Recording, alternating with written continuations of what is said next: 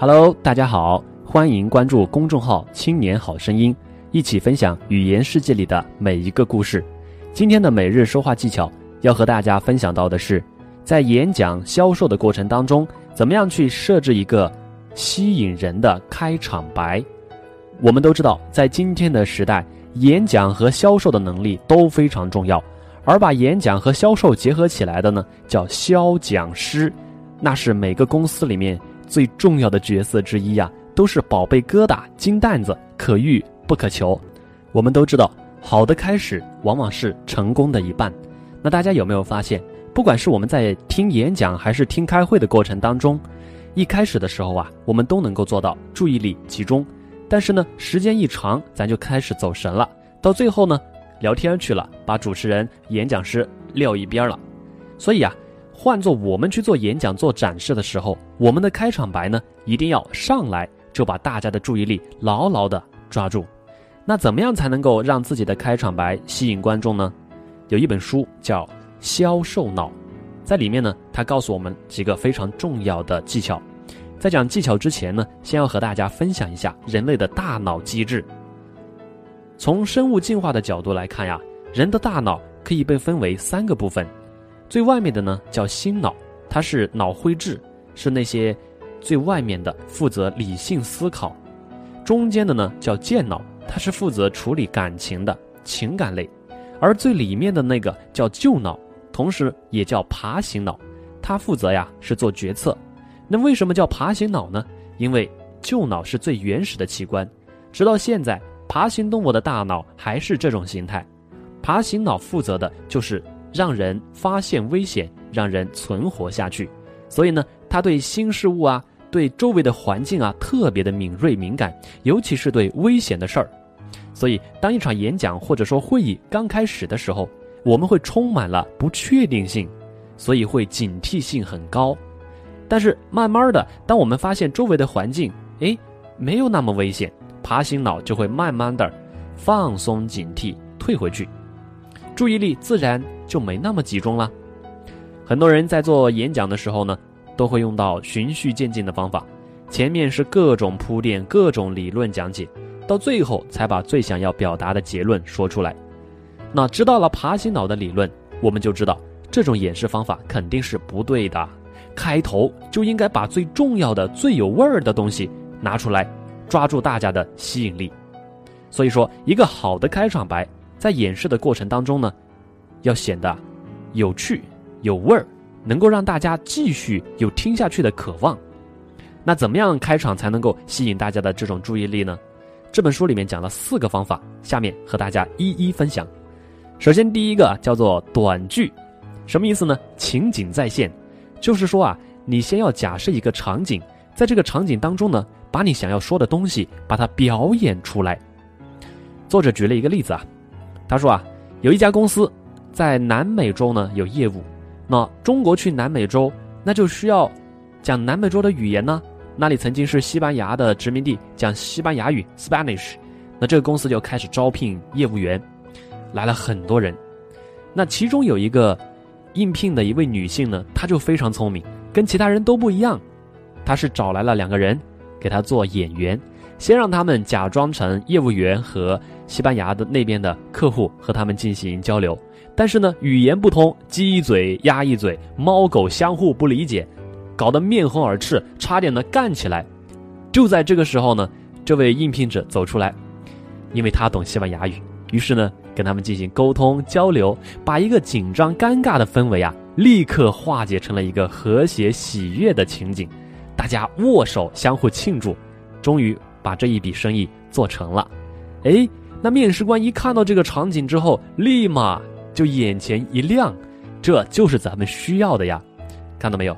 这位女性应聘者把她想要表达的东西用一个情景展出来，形式新颖，同时呢，展现出了自己最独特的优势。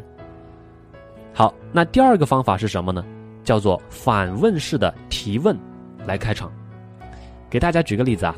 我曾经在做演讲的过程当中呢，做全国巡回演讲，那么遇到小学、初中的时候，那些小朋友呢不懂事儿，就会在下面叽叽喳喳的讲话。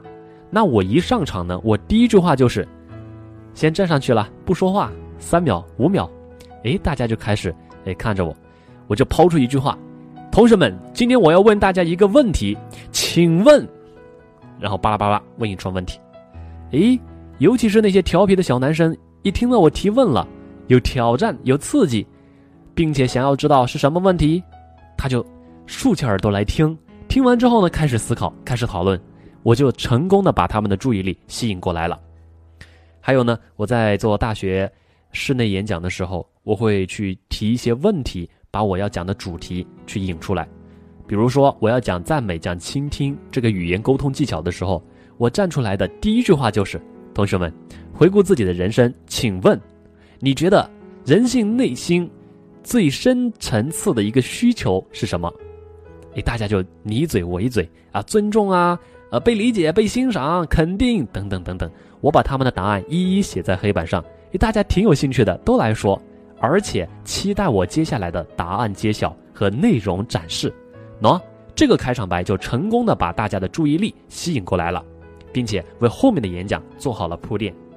这是第二种方法，叫提问。那第三种方法呢，叫利用道具。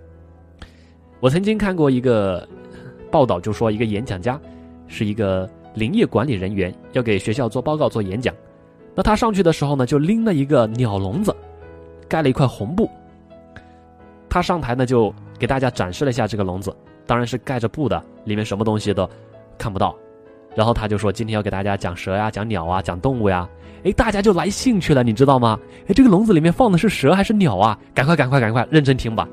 被这个道具吸引过去了，然后耐心的听他讲。哎呀，什么时候开始讲鸟啊？什么时候开始讲蛇呀？直到最后演讲结束了，鸟笼子里面一掀开，啥都没有，它就是一个道具，吸引了大家的注意力。还有一次在高中的时候。我做演讲叫《祖国在我心中》，每年一次的。那么当时呢，我就上台，跟其他人不一样，其他人上台就开始背诵，开始朗诵，那不叫演讲啊。那我上去呢，很自然的开场问好，然后从我的后面掏掏掏，嚓，掏出一张报纸，拿在手里面给大家展示一下，然后打开，没说话，然后就说，这张报纸是什么什么时候上面刊登了九一八事变的什么什么什么。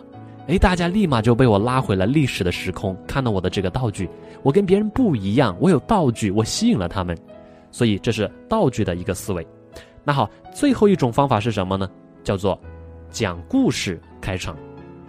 我们都知道啊，人类就是一种创造故事、传播故事的动物，活在故事里面。人类的第一次革命叫认知革命，认知革命意味着我们跟。动物有了本质的区别，我们有了语言，有了虚构的能力，有了想象的能力。别的物种、别的人种，包括尼安德特人，他们会说：“走，我们去森林里面抓兔子。”我们看魔兽世界，魔兽世界里的人，其他的种族、灵族、兽族，他们是不会撒谎的，唯独人类能够撒谎。人类会说：“兄弟们，走，森林里边有仙女儿，我们去看小仙女啦，约会啦。”哎，大家能被这样一个虚构的东西去向往，啊，这是人类的一个本质啊。那么上个世纪三十年代呢，丘吉尔他在英国发表了一场演讲，他要说服国会去投更多的军费去研究这个战舰啊等等。那么国会是反对的，丘吉尔呢就用讲故事的方法说服了他们。他说：“你们还记得吗？在一战的时候，在斯图曼这个战役的当中，前期英国啊武器不先进。”靠白刃战拼刺刀，损失呢是惨重。即使有赢的时候，那也是杀敌一万，自损八千。直到后来，英国投入使用了一种机关枪，叫加特林，哒哒哒哒，一分钟能打出去五百发子弹，杀人魔啊！他们在一场这个战役斯图曼当中呢，以仅仅伤亡四十八个人的代价，杀了敌人一万多人，取得了胜利。诶。他这个故事一说完之后，那些议员就开始陷入沉思，最后被他说服，成功的拿到了这个国会的军费。所以呀，想要让我们的开场白能够打动人、吸引人的注意力，让他们继续听下去，要注意一些方法。咱们再来总结一下：第一呢，呃，叫做讲故事，往回倒啊，然后运用道具，然后利用提问的方法，还有是什么？还有就是。能够以一个场景剧把它演出来，因为人类大脑的最核心的部分啊是形象具体思维，我们对一些具体的情景化的东西更加的容易被吸引。好了，今天的内容讲到这里，欢迎大家关注《青年好声音》，我们一起分享语言世界里的每一个故事。